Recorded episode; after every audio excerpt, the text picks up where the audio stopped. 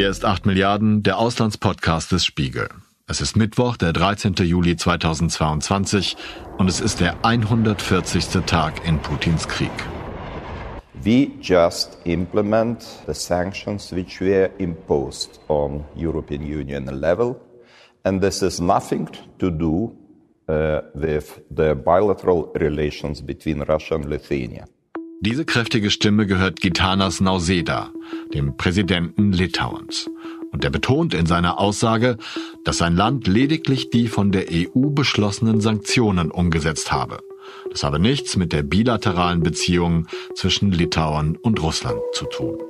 Wenn Sie die Nachrichten der vergangenen Wochen verfolgt haben, wissen Sie nun, dass es hier um Kaliningrad geht die russische Exklave an der Ostsee, die an Polen und eben Litauen grenzt und keine direkte Verbindung zum sonstigen russischen Staatsgebiet hat. Versorgt wird Kaliningrad hauptsächlich über eine Bahnstrecke, die nach Belarus führt, dem engsten Verbündeten Russlands im Krieg gegen die Ukraine. In der Beschreibung dieser Folge, den sogenannten Show Notes, finden Sie Links zu Artikeln, in denen Karten dieses Gebietes zu sehen sind, damit man sich ein besseres Bild von der geopolitischen Lage machen kann. Nachdem die litauische Regierung Warenlieferungen an Kaliningrad gestoppt hatte, um die EU-Sanktionen gegen Russland korrekt umzusetzen, ließen Drohungen aus Moskau nicht lange auf sich warten. In einem Gespräch mit Wladimir Putin äußerte sich auch sein williger Gehilfe, der belarussische Diktator Alexander Lukaschenko, entsprechend.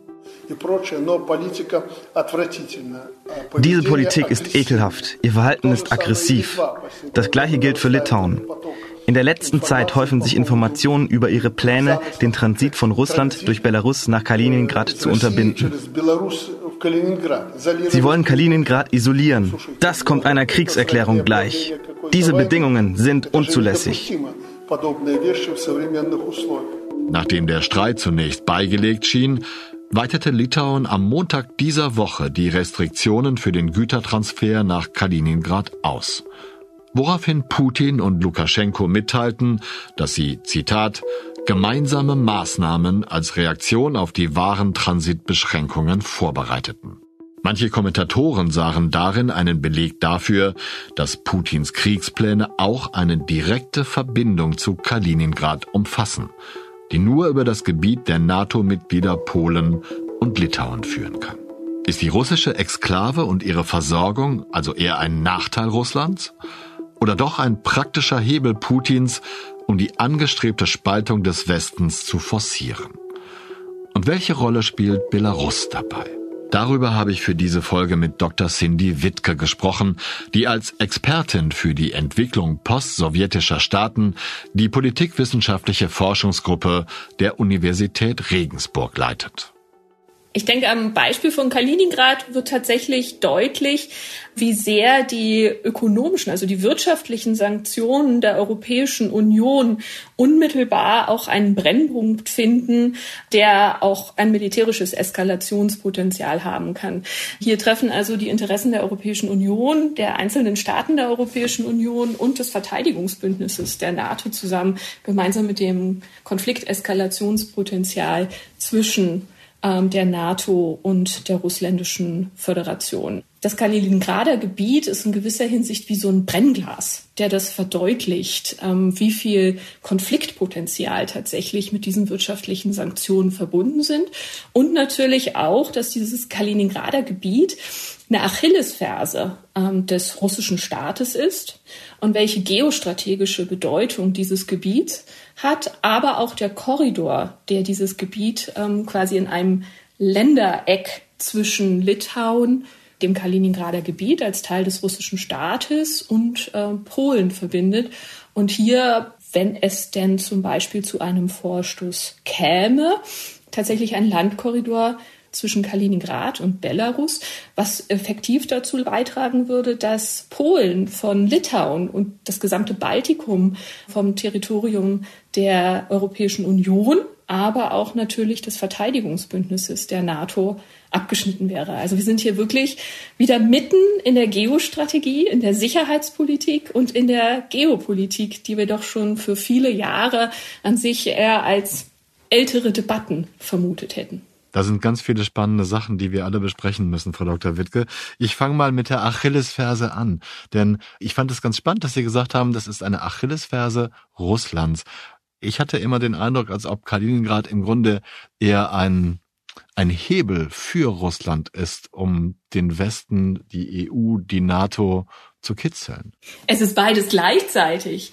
Es ist in gewisser Hinsicht eine doppelte Grenzregion. Es ist einerseits eine Exklave Russlands mitten im Gebiet ähm, der NATO-Staaten und der Europäischen Union.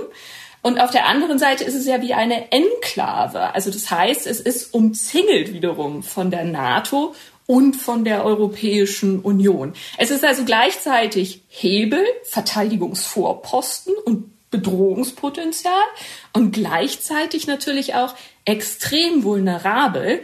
Und das wird besonders deutlich, wenn man sich jetzt vor Augen führt, dass auch noch Finnland und Schweden kurz davor stehen, effektiv der NATO beizutreten und damit der gesamte Ostseeraum natürlich von NATO-Staaten umgeben wäre.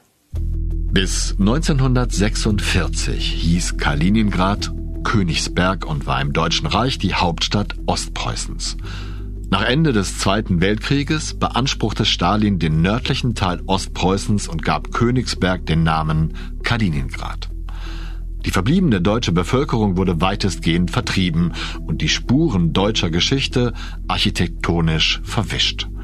Dazu ließ Stalin die schwer zerstörte Altstadt nach sowjetischem Muster wieder aufbauen. Mit großen Wohnblocks, breiten Straßen und riesigen Aufmarschplätzen.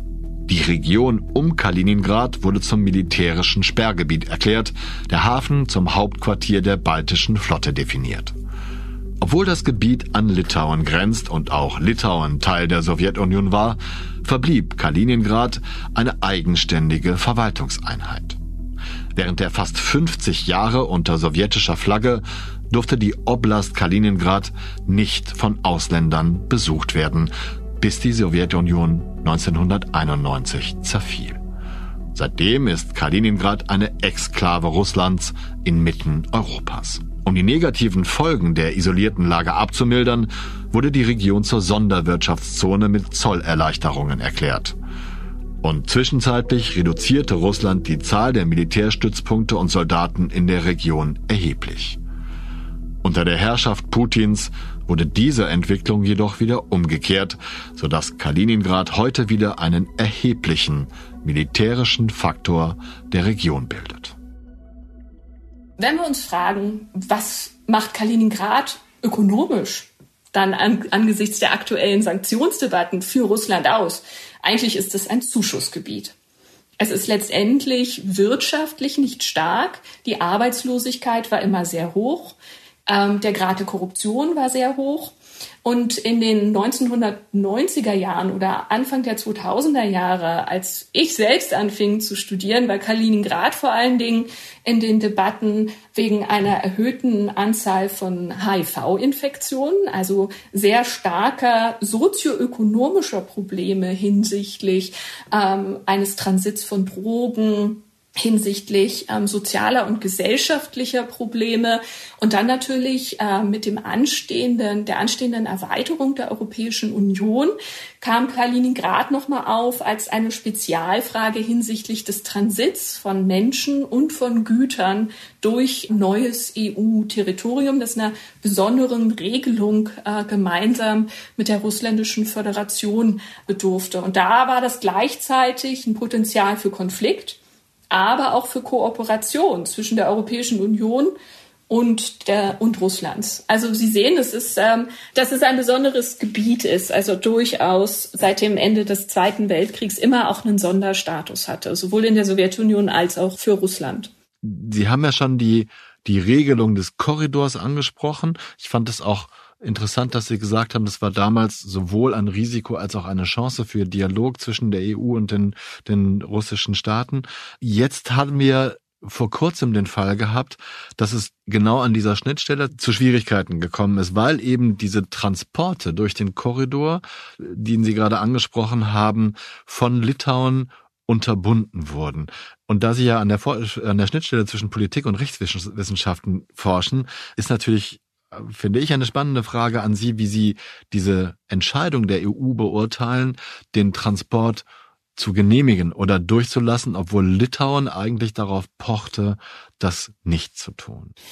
Der genaue Wortlaut der Entscheidung der Europäischen Kommission ist ja noch gar nicht veröffentlicht. Also ich habe ihn zumindest noch nicht äh, in einem genauen Wortlaut gefunden. Wir haben ja nur aktuell Meldungen, dass Waren wieder durch Litauen hindurchgehen sollen, die Litauen vorher nicht mehr durch Litauen hindurch in das Kaliningrader Gebiet gelassen hat, weil Litauen sich darauf berief, welche Sanktionen die Europäische Union gegen Russland ähm, verhängt hatte. Und man sah den Transit durch Litauen letztendlich nicht als ein Warenverkehr zwischen zwei Teilen Russlands, sondern als Warenverkehr durch die Europäische Union der laut Sanktionen für einige Gütergruppen nicht mehr erlaubt ist.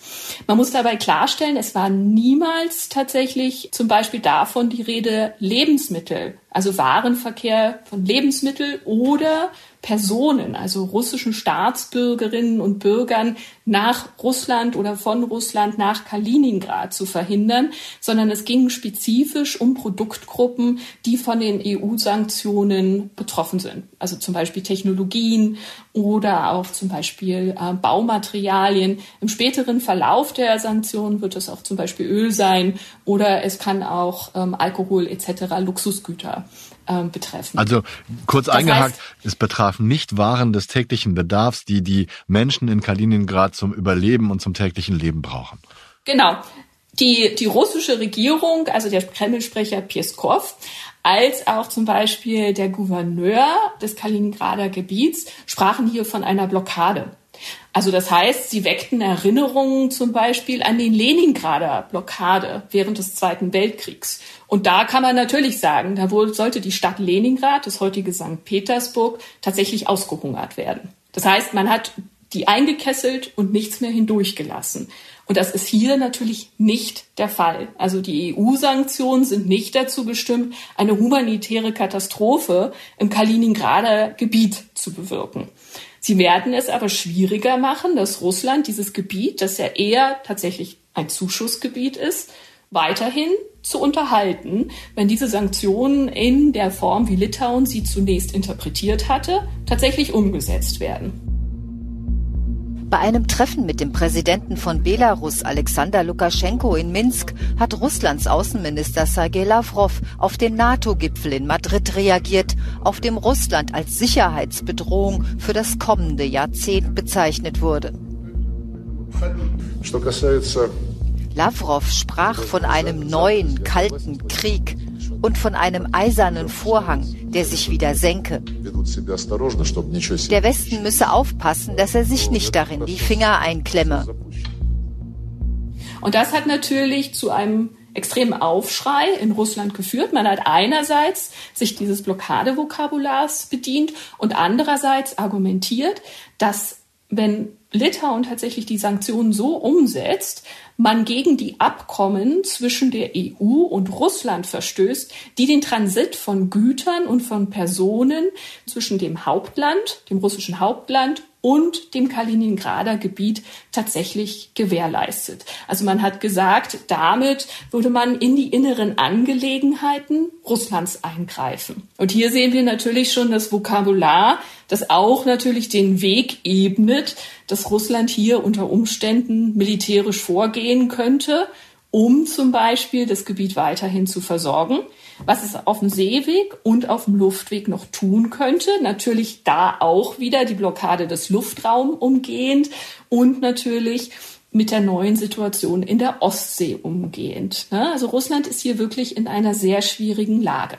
Die EU damit natürlich auch da sie sich unmittelbar durch die Sanktionen natürlich auch mit einer neuen Bedrohung wiederum konfrontiert sah hinsichtlich einer militärischen Konfrontation mit Russland. One of the main questions has been about whether the response would be exclusively diplomatic. The answer is no. The response will not be diplomatic, but practical. Wenig überraschend gab Maria Sacharowa, eine Sprecherin des russischen Außenministeriums, zu Protokoll, dass die Antwort auf die Blockade nicht diplomatischer, sondern praktischer Natur sein werde. Die Drohung mit Vergeltung als wichtigstes Kommunikationsmittel Russlands. Darüber hinaus aber stellt sich die Frage, ob Litauen so handeln kann und darf.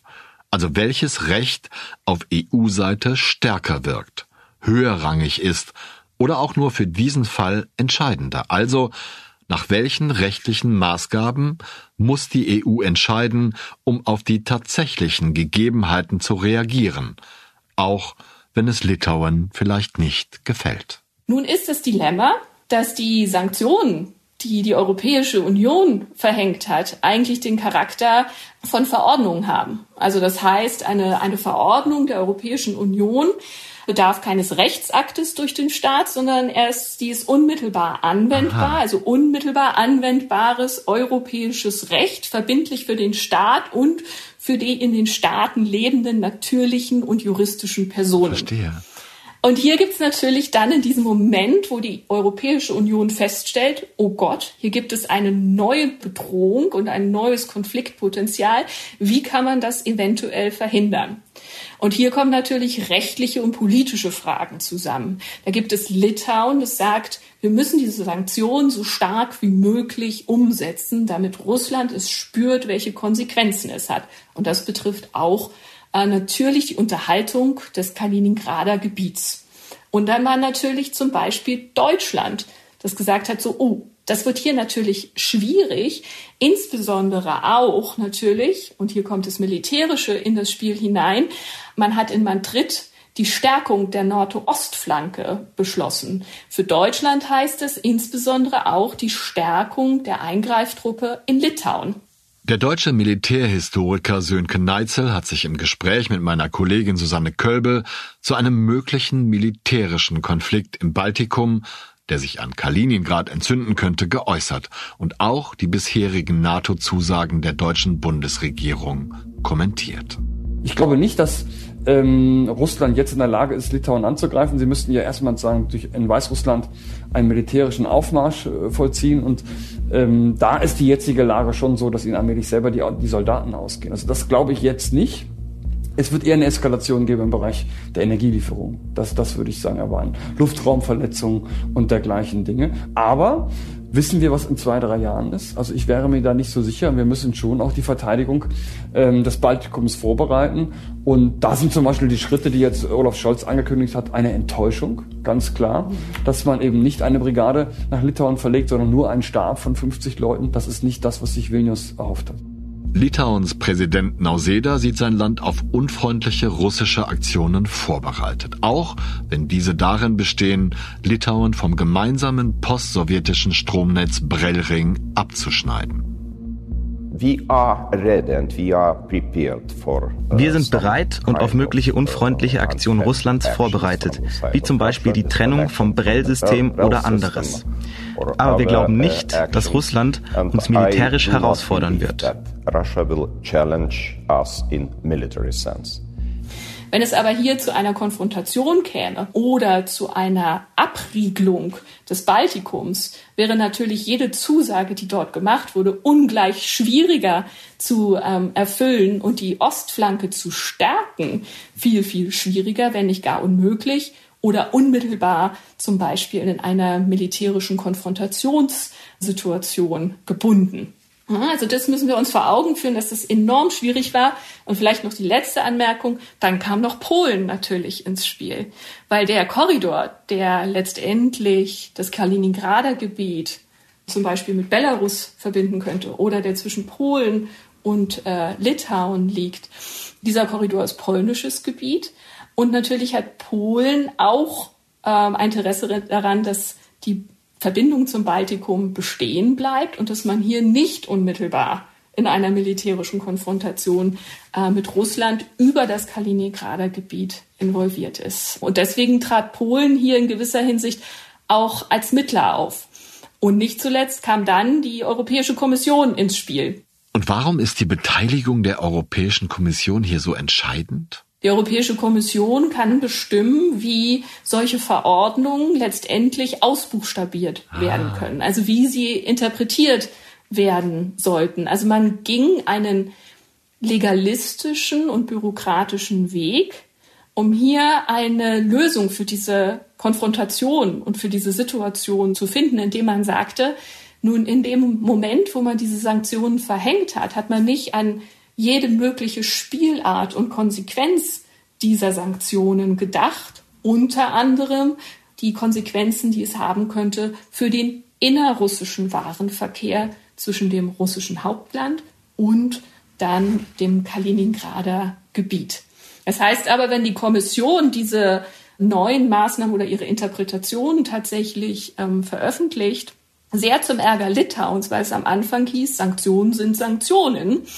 Ähm, wenn die Europäische Kommission das veröffentlicht, ist das erstmal die Maßgabe für die Umsetzung der Sanktionen. Will man also hier den Druck erhöhen, braucht es wieder einer neuen Einigung und einer offensichtlichen Ansage, dass man hier die Sanktionen noch verschärfen würde, auch Kaliningrad betreffend. Also wenn ich das jetzt mal ein bisschen versuche zu zusammenfassen, das, das war höchst spannend, dann müssen beide Seiten eine sehr vorsichtige Vorgehensweise zwischen diesen beiden Antipoden, ist es jetzt ein Hebel oder ist es eine Achillesferse für den einen oder den anderen an den Tag legen, damit das Konfliktpotenzial nicht unnötig vergrößert wird.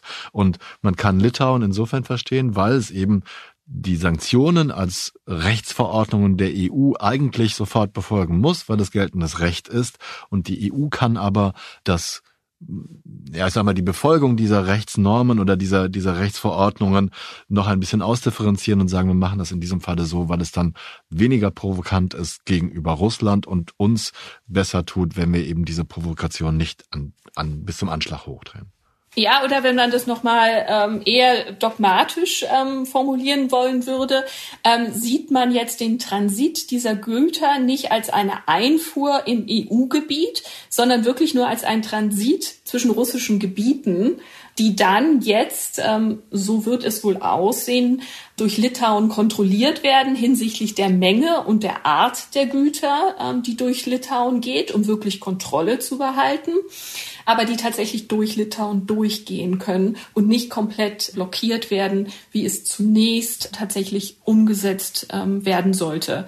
Und wie konfliktreich das war, zeigt auch, dass, dass Russland zwar ähm, diese starke Argumentation benutzt hat, aber tatsächlich der EU erstmal auch Zeit gegeben hat, hier die Situation irgendwie, irgendwie klar zu bekommen. Ich glaube, das ist tatsächlich ein gegenseitiges Interesse, hier nicht weiter zu eskalieren, wohingegen natürlich Litauen betont, man hat wiederum einer Drohgebärde Russlands nachgegeben ja. und letztendlich Schwäche gezeigt ja. und gezeigt, dass es einen gewissen Dissens hinsichtlich des Umfangs und der Strenge ähm, der Sanktionen tatsächlich gibt. Und da stehen sich natürlich in gewisser Hinsicht Deutschland und Litauen so ein bisschen am Ende des Spektrums äh, gegenüber, was, was Sanktionen ähm, betrifft. Wir wissen ja nicht, wie das ausgeht in der Ukraine, dass möglicherweise der Appetit von Putin nicht gestillt ist und dass dann eben möglicherweise auch das Baltikum Polen, wer weiß was, gefährdet ist. Das meint der deutsche Militärhistoriker Sönke Neitzel. Und auch der litauische Präsident erwartet weitere Aggressionen Russlands. Sollte Putin in der Ukraine Erfolg haben, wird es mit Sicherheit weitere Ziele geben. Ich möchte da keine Prognosen äußern. Vielleicht die baltischen Staaten, vielleicht Rumänien, vielleicht andere Länder. Denn ich kenne momentan wenige Staaten, die nicht vom Kreml bedroht werden. Wie groß sehen Sie denn das Konfliktpotenzial, das aus einer solchen Situation entstehen kann, auch vor dem Hintergrund eines möglichen baldigen NATO-Beitritts von Finnland und Schweden, den Sie vorhin angesprochen haben? Also es, es ist wirklich gerade Hebel und Achillesferse der, der, der russischen Föderation dieses Kaliningrader Gebiets. Man hat in den letzten Jahren eine starke Aufrüstung in diesem Gebiet betrieben, nicht zuletzt durch die Stationierung von Iskander-Raketen, die auch atomare Sprengköpfe ähm, tragen können und auch mutmaßlich die Stationierung solcher atomaren Sprengköpfe. Man hat sowohl die klassischen ähm, Artillerie ähm, gestärkt als auch weiterhin die, die Ostsee- oder Baltische Flotte und auch die Atom-U-Boot-Flotte erneuert. Das heißt, man hat das Kaliningrader Gebiet von einer Verteidigungsstrategie umgestellt, auch auf eine Strategie, dass man von Kaliningrad aus eine gewisse Dominanz über den Ostseeraum entwickeln könnte oder zumindest hier einen Zugriff hätte, abgesehen auch vom finnischen Meerbusen und gleichzeitig natürlich eingreifen könnte, sowohl in Litauen als auch in Polen. Gleichzeitig hat man auch Truppenstationierungen in Belarus verstärkt, die das Gebiet nach Litauen hin dort als Verteidigungspositionen ähm, stationiert sind. Der russische Präsident Wladimir Putin kündigte eine massive Verstärkung der belarussischen Armee an. Bei einem Treffen mit Präsident Alexander Lukaschenko sagte Putin, in den kommenden Monaten werden wir Belarus taktische Raketensysteme vom Typ Iskander M übergeben, die sowohl ballistische als auch Marschflugkörper, sowohl konventionelle als auch nukleare einsetzen können. Das heißt, Russland hat hier eigentlich den Bewegungskorridor für die NATO zum Beispiel verengt. Ne? Also man hat hier äh, mehr oder minder ganz deutlich gemacht, dass man diesen Korridor, der zwischen Polen und Litauen existiert, der ist un ungefähr 100 Kilometer lang, dass man den auch ganz schnell über Luftabwehr, über klassische Bodentruppen ähm, etc. schließen könnte und gleichzeitig sich natürlich auch in alle Richtungen ähm, zur Wehr setzen könnte, als auch über offensive Waffen verfügt. Also das heißt, da hat man natürlich momentan einen sehr starken Außenposten der russischen Verteidigungs-, aber auch Offensivstrategie im Kaliningrader Gebiet und in Belarus. So langsam, glaube ich, Frau Dr. Wittke, müssen wir über die Korridore sprechen. Und zwar einmal über den ich glaube, nach dem Zweiten Weltkrieg, korrigieren Sie mich bitte, Sie wissen es besser, entstandenen Sowalki-Korridor, der Belarus mit Kaliningrad verbindet und so als Versorgungslinie russischer Güter im Normalfall dient, richtig? Als auch über diese Idee, die ich, ich glaube, man muss sagen, nur von Hardlinern bisher propagiert wird im russischen Reich eines Korridors, so wie Sie ihn gerade entworfen haben, um Polen und das Baltikum von der EU abzuschneiden. Die Verbindung zwischen Russland, äh, also zwischen Belarus und Kaliningrad ist ja nicht direkt, sondern sie kann nur über diese Grenzregion zwischen Polen und Litauen oder tatsächlich durch das Baltikum erfolgen. Ne? Also dieser, dieser, die Transitrouten sind entweder durch diesen Korridor oder sie sind direkt durch das, durch das Baltikum. Und dieser Suwalki-Korridor oder diese Suwalki-Lücke ist dieser 100 und circa 100 Kilometer lange Streifen polnisch-litauischen Grenzgebiets, das so zwischen den Riegel ist, zwischen dem Kaliningrader Gebiet und Belarus als natürlich dem nahestehendsten Verbündeten äh, der Russischen Föderation oder einige würden sagen momentan eigentlich in absoluter politischer Abhängigkeit von der russländischen ähm, Föderation, insbesondere natürlich da mal vermutet, dass äh, Herr Lukaschenka seine politische Macht oder seine politische Existenz nur noch dem Wohlwollen Moskaus und der Unterstützung Moskaus verdankt. Also das ist dieser eine Korridor. Ne? Das ist übrigens ein ganz interessanter Punkt. Spielt Belarus, Sie haben es gerade schon angedeutet, dass viele Leute das, unter anderem ich, eher als Anhängsel Russlands sehen, dieses Land. Spielt es in den Verhandlungen oder in den Planspielen überhaupt eine Rolle oder ist es Ihrer Meinung nach im Grunde kein eigener Player mehr, mit dem man verhandeln müsste, um diese Konfliktsituation zu entschärfen? Ich denke nicht, dass also Belarus an sich ist, ist momentan kein starker eigenständiger Player. Aber natürlich äh, zunächst einmal wurde deutlich, dass Belarus nicht mit Seite an Seite mit russischen Truppen einmarschiert ist in die Ukraine. Also in den vergangenen über 130 Tagen des Krieges gab es keine belarussischen Truppen, die auf ukrainisches Territorium gegangen sind, sondern eher hat man vielmehr gesehen, dass es so eine gewisse Bewegung gab in Belarus, tatsächlich auch diesen Krieg in gewisser Hinsicht zu sabotieren, indem man Schienen sabotierte, Versorgungslinien sabotierte. Das war natürlich nicht groß angelegt und ist eher davon auszugehen, dass dies Oppositionskräfte sind, die sagen, wenn Belarus hier an der Seite Russlands in diesen Krieg hineingeht, dann ist natürlich jede Aussicht auch für Belarus verloren, dass es hier tatsächlich auch ähm, zu einer nennenswerten weiteren Erstarkung der Opposition und zu einem politischen Umbruch kommen könnte. Нас wir werden provoziert. Ich muss euch sagen, dass vor rund drei Tagen, vielleicht mehr, von der Ukraine aus versucht wurde, militärische Ziele in Belarus anzugreifen. Gott sei Dank haben unsere Luftabwehrsysteme alle Geschosse abgefangen, die von den ukrainischen Streitkräften abgefeuert wurden. Vor weniger als einem Monat habe ich unsere Streitkräfte angewiesen, die, wie man heute so sagt, Entscheidungszentren in euren Hauptstädten ins Visier zu nehmen. Was ich besorgniserregend finde, ist, dass man, ähm, ich gehe davon aus, Raketenangriffe aus ukrainischem Territorium fingiert hat, die man vermeintlich abgefangen hat und Lukaschenka ja gleich unmittelbar daran anschließend eine Rede gehalten hat und gesagt hat, Jeglicher Angriff von ukrainischem Territorium wird äh, von Belarus ähm, beantwortet. Das heißt, es gibt auch eine gewisse Kriegsrhetorik, die jetzt seitens der belarussischen Führung ähm, gefahren wird. Das kann natürlich dann auch sein, dass sich die nach Norden richtet und damit dann eher in Richtung Polen und natürlich in Richtung Litauens. Dann natürlich die Litauen eine lange Grenze zu Belarus auch hat. Wir haben ja vorhin schon über den ich kann es nicht richtig aussprechen, Suwalki-Korridor gesprochen. Jetzt nur mal ein bisschen Gedankenspiel, wenn man die Hardliner in, in Russland äh, zitieren mag.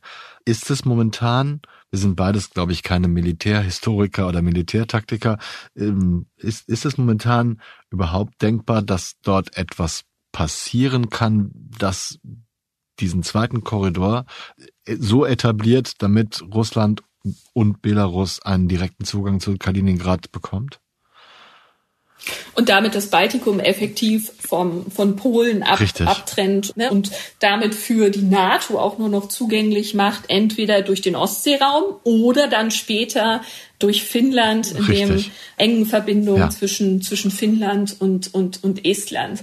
Hier sind wir auch wieder so auf dieser, in dieser geostrategischen und geopolitischen Schiene, in die uns Russland tatsächlich auch ähm, zwingt. Ja, wer hätte gedacht, dass wir vor zwei Jahren oder drei Jahren gedacht, dass wir tatsächlich diese Szenarien komplett durchspielen, jenseits von, äh, von Planspielen. Ich denke, seit der vollen Invasion Russlands in, äh, in die Ukraine sollten wir zumindest solche Szenarien nicht mehr für ausgeschlossen halten. Auch wenn wir zunächst sagen, das ist zunächst sehr lautes Getöse man hat eine Einigung gefunden, halte ich es nicht für unmöglich, dass Russland hier durchaus auch einen Vorstoß unternehmen könnte, weiter die EU und die NATO gemeinsam in ihrem Zusammenwirken zu testen. Je länger dieser Krieg dauert, desto mehr Möglichkeiten versucht man vielleicht auch ähm, auszuloten, auch der, der Absicherung. Und man fühlt sich natürlich in der Zange, wenn man bedenkt, dass nun auch Finnland und Schweden höchstwahrscheinlich auf einem sehr schnellen Fast Track der NATO beitreten und dass die Ostflanke weiter tatsächlich gestärkt wird. Und hier betont die NATO natürlich, dass diese Stärkung jetzt beschlossen wird aber natürlich eine Weile dauern wird. Die Frage ist, wie aus russischer Perspektive dieser Zeithorizont bewertet wird und wie diese Stärkung der Ostflanke insbesondere im Baltikum bewertet wird. Aber natürlich ist man sich auch auf russischer Seite bewusst, jedes Einschreiten oder jede Aktion hier führt natürlich zu der benannten direkten Konfrontation mit der NATO. Das zumindest beruhigt ein bisschen allerdings auch nicht viel mehr. Denn ja, eine Attacke auf Polen oder Litauen würde automatisch den inzwischen viel zitierten Bündnisfall nach Artikel 5 des NATO-Vertrages auslösen und ja, momentan wirkt es so, als habe die russische Armee keine Kapazitäten, neben der heftigen Offensive in der Südostukraine eine zweite Front im Norden zu etablieren. Bisher hat auch Putin eher nebulöse Drohungen geäußert und mehrfach betont, Russland sei nicht daran interessiert, das Baltikum anzugreifen. Aber wird das so bleiben? Und wenn, wie lange? Und außerdem, wer geht eigentlich überhaupt noch davon aus, dass russische Offizielle das ehrlich meinen, was sie immer sagen? Der litauische Staatschef Gitanas Nauseda jedenfalls offensichtlich nicht. Zu stark wirken die Lehren der Geschichte.